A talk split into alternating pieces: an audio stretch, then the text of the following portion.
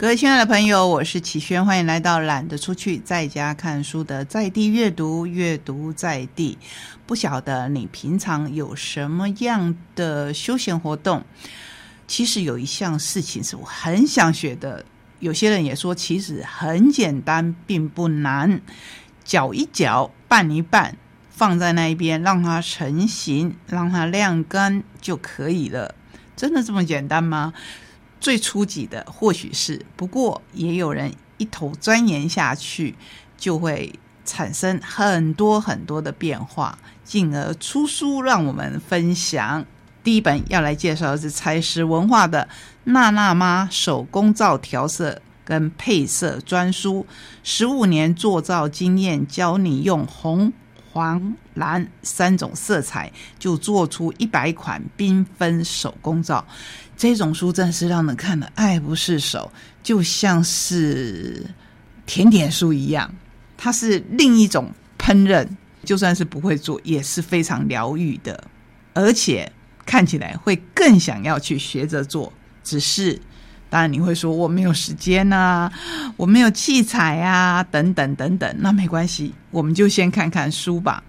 娜娜妈教授过数百场的手工皂课程，深知在做皂的过程中会遇到的调色难题，所以她特别会整出一套简单易学的手工皂配色系统，跳脱过往色粉调色的做法。有些做法会是用很多很多种色彩，然后混下去，甚至是闪闪发光的。不过这次回到了原点，只是利用红、黄、蓝三种色艺，并且融合了照中照、分层、渲染、窗花垫片等技法，创造出上百款的手工皂，都非常的丰富迷人。用基础的色彩学搭配出协调亮眼的彩色照，颜色这么多，该怎么下手？娜娜妈归纳出几个大原则。并且用大量的示范图片，你照着做就能完成，哇，真的很吸引人哦！还能自行延伸创作，同色系的手工皂、相近色的手工皂、对比色的手工皂。那同色系的呢，就是运用一种颜色的深浅变化。我们都知道有色层嘛，那就可以制造出协调的美照。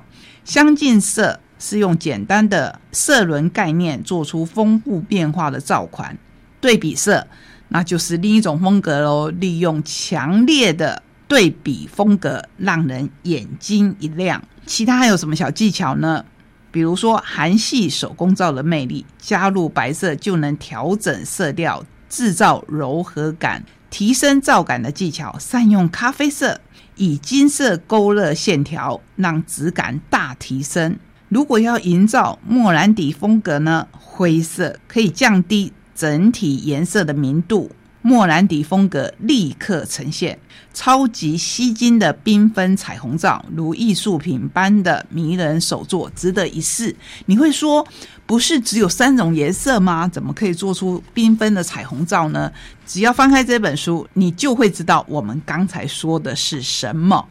真的是每一款都让人爱不释手，而且好想吃一口哦！这么有趣的书，要邀请你亲自来看。娜娜妈手工皂调色跟配色专书，他是一个不断求新求变、精益求精的手工皂职人，认为不论是皂的洗感、造型、配色、调香等等。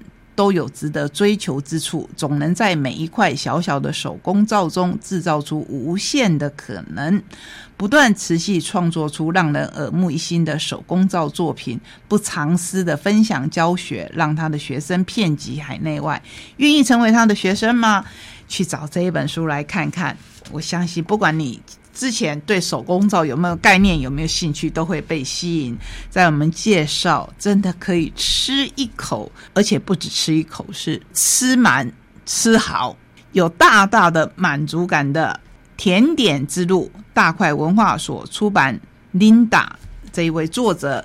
告诉我们，在家里制作法式甜点没有想象中那么难，只要注意一点小细节，也可以制作出法式甜点所讲求的层次、味道、外表、口感兼具的。法式甜点。本书分为三个章节，从法式甜点、地方传统甜点到创新甜点，一次学会。图文详解，步骤不藏私。这两本都强调步骤不藏私，因为教学的书就是这个重点。如果藏了一步，人家说江湖一点绝，我们就觉得说，哎，我们做出来的到底是哪个步骤不对了？怎么就跟它不一样呢？或许外形一样，可是吃起来好像就少了那么一点点，或是为什么我都照着它的步骤做了，那个外形就没有办法像书中所呈现的完美吸引人呢？所以不藏私是很重要的。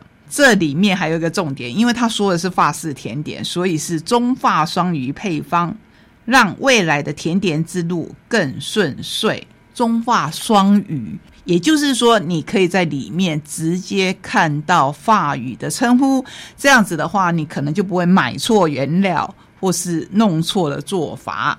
这一本书啊，光是看封面就觉得真的好想学，真的是每一道都好想吃。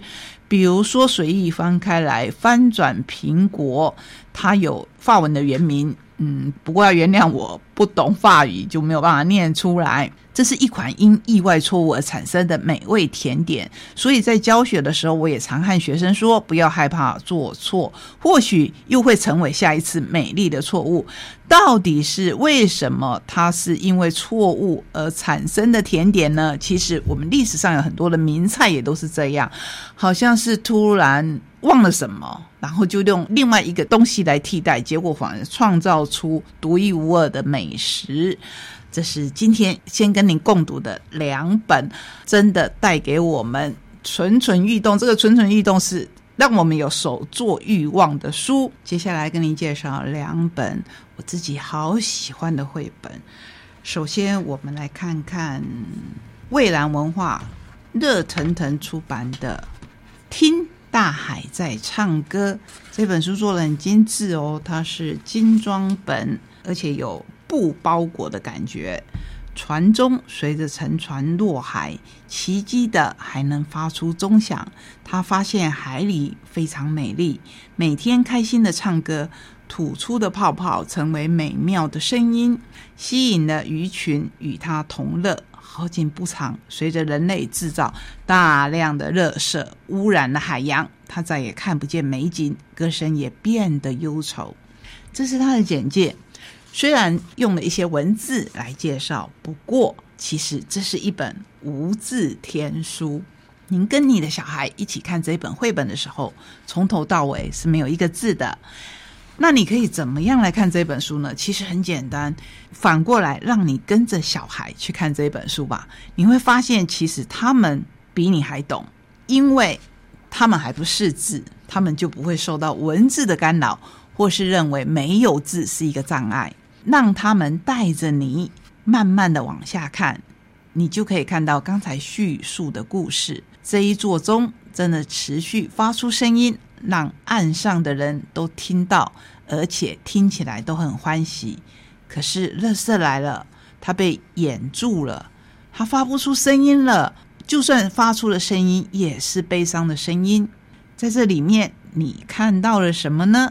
其实就是看到了我们对。环境的迫害，以及我们人类应该要做些什么，可以来弥补呢？最近大家都很熟悉的一个活动就是净滩，这本书非常吻合这样的主题。净滩就是把我们不应该让大海吞噬的垃圾清干净，也也许它就是大海吞吐出来，因为已经受不了的垃圾。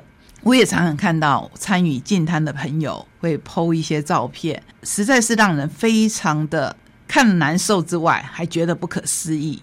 为什么人类会把这样的垃圾丢到海里面，然后污染了整个地球呢？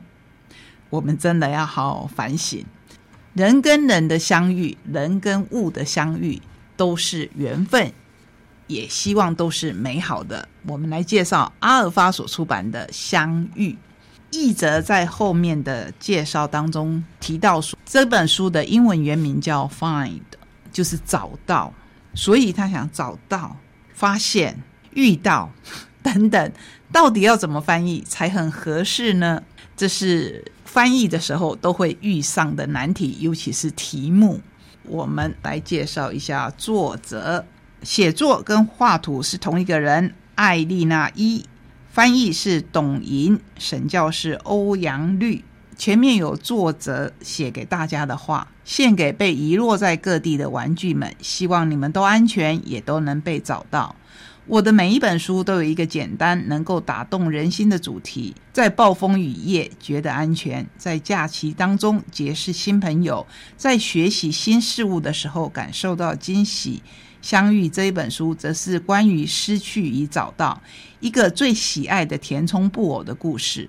我盼望，当你在生活中与朋友分享我的书的时候，他们能够感觉好像被温暖的拥抱着，被启发去发现这个世界上还有很多新奇的事物。我们看到一只小熊，它捡到了一个填充娃娃，这一个填充娃娃是兔子，而且身上有补丁，你就知道它可能是被人家丢掉的，被小熊找到了。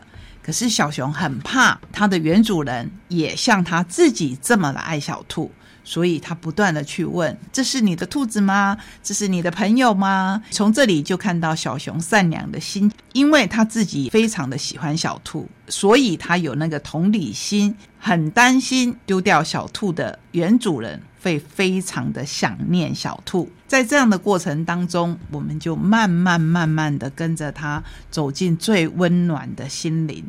这一本书同时要提醒你的是第十一跟第十二页里面，因为小熊去看寻找的启示，这个寻找的启示好精彩哟！是这一本书里面你可以一看再看的两页，因为这里面有谁在找东西呢？相信你可以看到你熟悉的故事。你如果看到一副眼镜，你会想到谁呢？下面会写上寻找这一副眼镜的人。你想到了吗？你想到的是跟我一样的吗？那就是哈利波特。同时，你还会看到有任何人看到一只大象在这个房间里吗？那会让你想到谁呢？我相信啊，不用我说，你也可以知道，这是一本可以一读再读的绘本，就像我们今天介绍给你的书。不管是工具书，不管是手作书，不管是科普的书，我们都希望你可以一看再看。谢谢你陪我走这一段旅程，我们下个礼拜同一时间空中再会，拜拜。